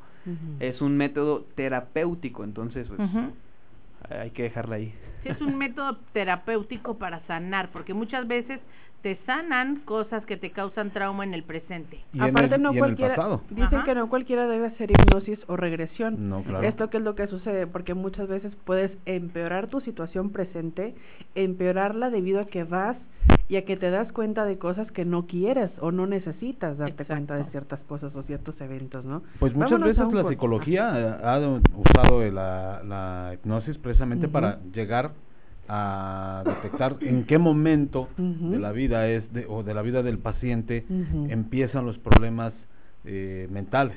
Así ¿no? es. En grandes este, eh, casos se ha llegado se ha llegado a descubrir que la hipnosis ha ayudado mucho en la medicina de la mente, en la medicina de la mente, porque realmente es una práctica muy utilizable de- para la ciencia desde hace ya muchos años, que obviamente antes de ser reconocida como una ciencia era catalogada como una hechicería. Exacto. Eso es a lo que quería llegar. Un Una, alguna hechicería ¿verdad? por un eh, algo pagano totalmente. Hechicería puede ser la palabra correcta, mi querido Alex. Sí. Gracias, muchas gracias. Y como bien lo dicen, ya son las 9 de la noche, 45 minutos. Vamos al último corte de la noche. Qué rápido se está yendo el tiempo cuando lo estamos pasando también. Recuerden, mi estimado Pepe, que estamos escuchando. A través del cristal. Regresamos. Bueno, pues ya a las 9 de la noche, 47 minutos. Vamos rapidísimamente con nuestro compañero y amigo Alex López. Alex. Muy buenas noches. Bueno, pues como lo habíamos platicado, vamos a platicar de este tema tan tan misterioso. Uno de los lugares más visitados, más concurridos de América. Latina, del continente americano en sí, de uno de los transportes públicos más concurridos, el tercero a nivel mundial después de Tokio y Moscú, es el metro de la Ciudad de México, por encima de otras grandes metrópolis como el tren de Nueva York o el metro metropolitano de Nueva York y el tren ligero de Beijing, China. O sea, ser una de las tercera, la tercera metrópoli eh, más concurrida en cuanto a este transporte llama poderosamente la atención.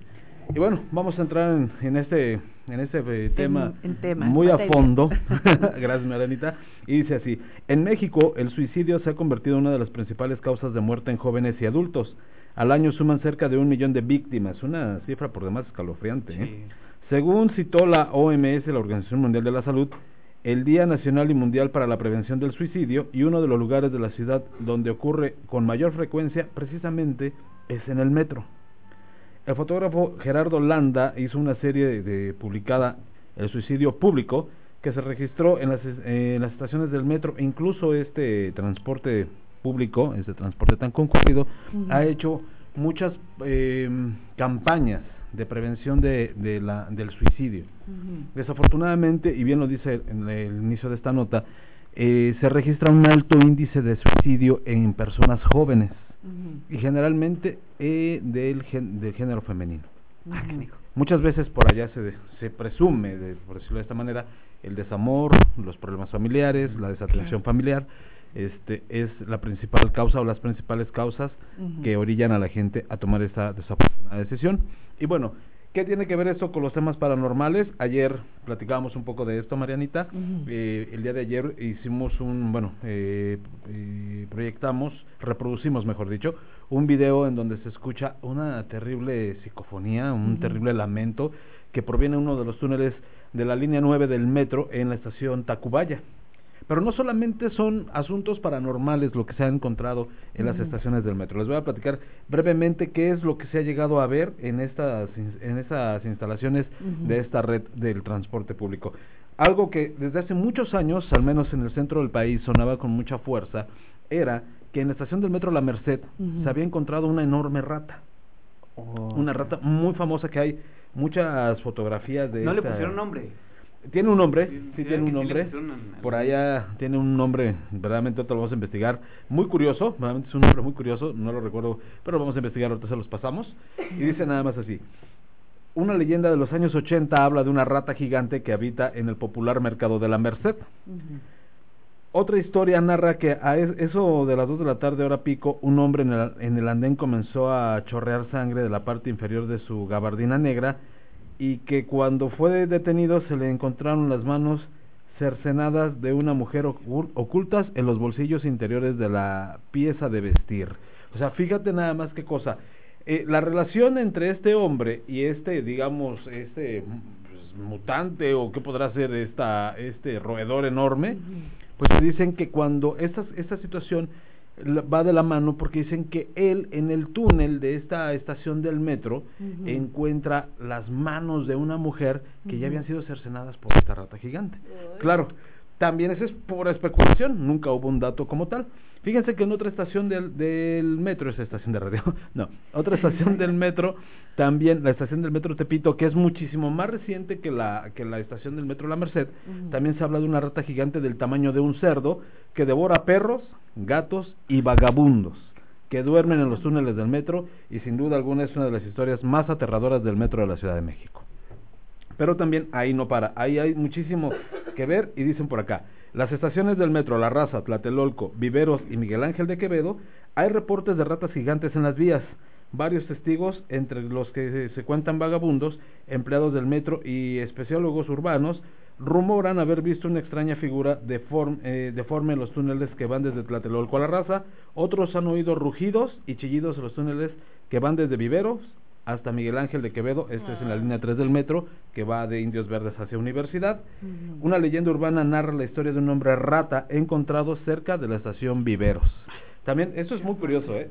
O sea, llama mucho la atención, pero créanme que todas estas historias, a lo mejor aquí pueden parecer como unas leyendas de, películas o pueden parecer historietas. Fíjate, Alex, que perdón, fíjate que yo, yo vivía a una calle de insurgentes en Iztaccíhuatl, Ah, en, la, en la colonia Condesa. ¿En la Condesa? O sea, nosotros veíamos insurgentes desde el, desde el departamento, se veía insurgentes pasar. Pues enfrente, antes de, de llegar a, a insurgentes, había un lote baldío y ustedes no van a creer. O sea, el tamaño de las ratas que eh, entraban del lote baldío, de la calle hacia el lote baldío, eran aproximadamente de 30 centímetros. O sea, son las ratas que están en la Ciudad de México así, una tras otra, una hilera inmensa que ve- venían pues de todo de todo insurgentes de agarrar toda la basura, toda la comida y se metían a ese terreno baldío. y eran bastante aterradoras, ¿eh? Mm. Fíjate que eh, precisamente en el mercado de la Merced, pues una vez intentaron como que contrarrestar esta plaga de ratas gigantes, eh, contrarrestándola con una plaga de gatos. Pues las, los, o sea, no fue como que la mejor estrategia, Ay, porque las ratas Pero, pues, terminaron bastante haciendo- lógica. ¿Se comieron a, las, a los gatos? Pues lo- por lo menos los hicieron correr.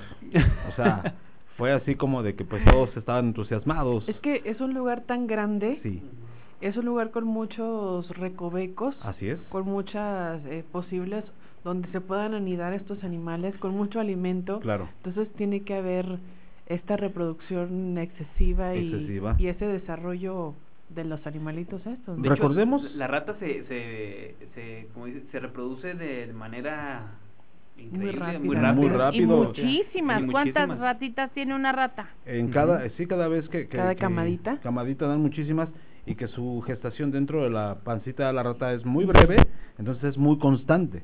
Por eso es que una rata puede llegar a dar hasta 70 crías.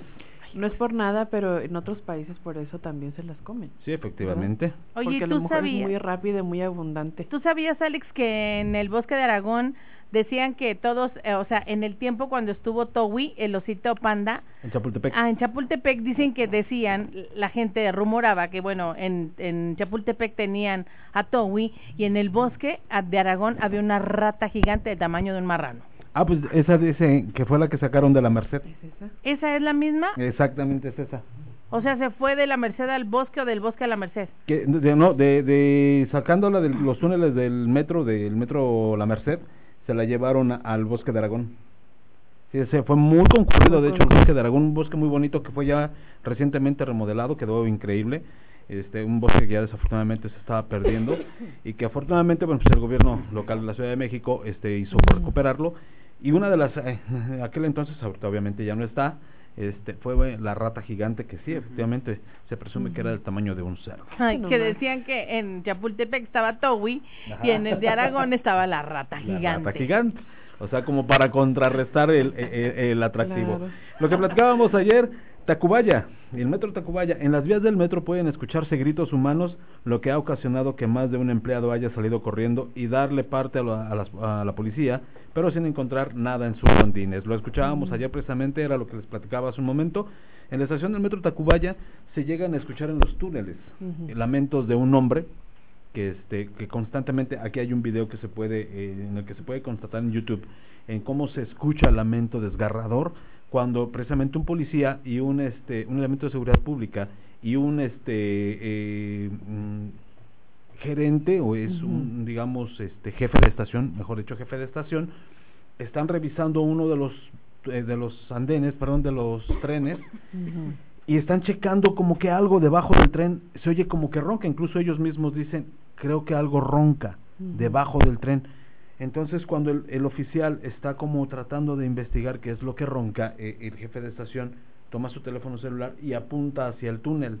A la hora de apuntar hacia el túnel se escucha cómo emerge el, el grito desde el túnel. Se oye tremendo. Y bueno, estos no son los únicos casos. En el metro aeropuerto, o bueno, como en aquel entonces se conoce, como ahora se conoce como el metro Boulevard Puerto Ujú. Aéreo. En las inmediaciones de la estación se aparece el fantasma de una niña, eso es muy popular por allá, a usuarios que caminan por los túneles cuando estos se encuentran relativamente vacíos. La pequeña le pide a la gente que si pueden jugar con ella y de aceptar, la niña arroja el juguete para horror de la víctima, descubren que es en realidad la cabeza de la pequeña. Mm. Otra variación dicen que otra versión, perdón, dicen que la niña pide que la que la amarren las agujetas y al agacharse para hacerlo descubren que no tiene piernas y que ha desaparecido. ¿Por qué se aparece esta niña en esta estación del metro? Bueno, desafortunadamente se dice que hace ya muchos años, alrededor de los años de entre la década de los 80, principios, esta niña estaba, digamos, esperando el transporte, es decir, abordar el tren, lo que es el metro, y estaba tan concurrida la estación que se empezaron a empujar. Desafortunadamente esta pequeña calle en las vías y el tren le corta las piernas y desafortunadamente pues pierde la vida. Por eso se dice que cuando se aparece eh, no tiene piernas cuando te pide de favor que le amar las agujetas porque es como con toda la intención para que te des cuenta que no es una niña con vida y también cuando te pide que juegues con ella en vez de arrojarte una pelotita te arroja su cabeza.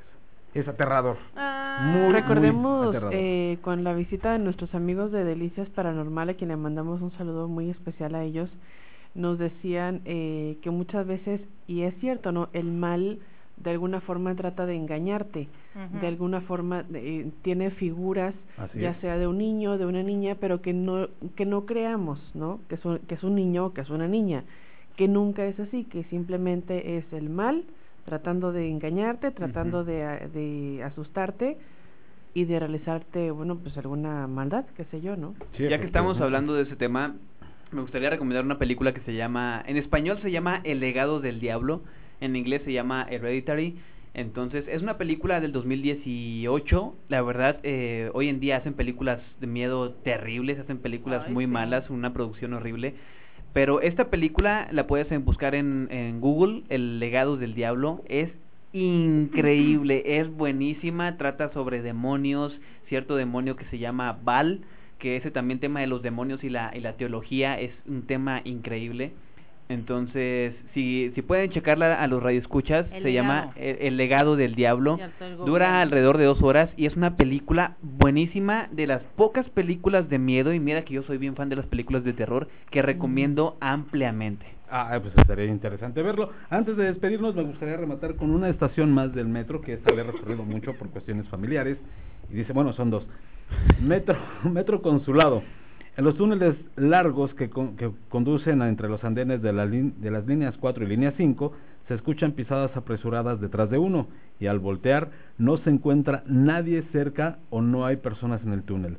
Se rumora que en esas áreas cercanas a la estación se puede escuchar el andar de unas locomotoras a altas horas de la madrugada o bien la risa de una niña o los pasos de mucha gente. Fíjense que este túnel es uno en Metro Consulado entre, digamos, el pasaje de entre eh, la línea 4 y la línea 5, que son, digamos, este, líneas que están unidas en esta estación, es bastante largo, es bastante larguito, aunque hay unas más grandes como la Raza, que es un túnel tremendo, grande, o las nuevas estaciones como la línea 12, que es la línea más nueva, la estación de Atlalilco es enorme, pero bueno, también aquí en Consulado es una, es una distancia considerable y llegas a sentir un poco de angustia cuando vas Ay. caminando, empiezas a, sentir un poco de angustia. Yo lo he vivido, esa estación por cuestiones, repito, por cuestiones familiares la he recorrido muchas veces y sientas, llegas a sentir que alguien va detrás de ti. Sientes como que in- incluso empiezas a voltear así como a voltear a ver a todos lados. Porque Sientes la presencia. Sientes la presencia, e incluso la presión de que alguien viene acompañándote, que alguien verdaderamente viene detrás de ti, e incluso llegas a escuchar. Claro, se puede confundir porque inmediatamente eh, en los respiraderos sabemos que los, la- los andenes o los túneles del metro pues son subterráneos. Eh, arriba hay, digamos, es la, la calle, la calle común. Puede ser que a lo mejor por ahí se pueda como que colar algún ruido, alguna eh, el, el sonido de alguien que va caminando, alguien que va platicando, alguien que se puede reír, pero bien eh, sientes esa diferencia entre un sonido y otro, porque la presencia la sientes muy cerca. De hecho, también en YouTube hay un video que en esa estación de- del metro se ven algunas esferas de luz que salen, que emergen precisamente de esa estación. Llama mucho la atención. Y por último, para terminar, ya cerrar el programa el día de hoy, la estación del Metro Agrícola Oriental. Este video me interesaría mucho que lo vieran, también se puede encontrar en YouTube. Existe un video en el cual se puede apreciar la aparición de una niña al fondo de un vagón mientras el tren viaja entre las estaciones Agrícola Oriental y Pantitlán. Chéquenlo, ese ya lo vi, y yo lo vi en YouTube, está interesante, sí te da escalofrío y se nota a leguas que esta niña ya no está en este plano terrenal. Ay, qué miedo. Pues qué impresiones, es que bueno, ya estamos despidiendo, ya vámonos, 10 de la Ya, noche con ya dos nos minutos. vamos, Con ya. dos minutos. Saludos al buen Roberto Rodela que anda por acá acompañándonos como siempre. Mi estimado Robert, muchísimas gracias como siempre. Y bueno, agradecerte, mi estimado Pepe Mata. Oh, muchas gracias por la invitación. Eh, cuando gusten aquí estoy. La verdad fue un programa muy interesante. Muy padre. Estuvo muy padre. Cuando cuando gusten estoy a la disposición y traigo un tema igual así ampliamente de, de- ya que me gustaría debatir o no debatir sino eh, hablar sobre los demonios que también es una un- las los exorcismos no sé si ya tocaron el tema Oye, Pero- tú que eres cinéfilo, ¿has visto la película del rito que es basado en hechos reales Sí. con Anti- Anthony Hopkins? Anthony Hop- De hecho, en esa película se explora a- al demonio Baal con doble A. Baal que el, el demonio es un toro, pero en la en la no todos los escuchan no me van a tachar de, de satánico que hago rituales, no claro que no. No, no, no preocupes. Este, en la película de Anthony Hopkins el, el demonio se presenta como un caballo negro de ojos rojos. Ajá. Entonces, eh, es una muy buena película que de ahí se originó el meme de Juay de Rito. Ajá, sí. Entonces, eh, es- sí es una muy buena película. Se me hizo muy churra, pero si quieren para este fin de semana. si quieren ver una película sí de miedo, gustó. ¿sí te gustó? Si quieren ver una película de miedo así, realmente es la esa esa que les digo que se llama El legado del diablo, es buenísima, increíble.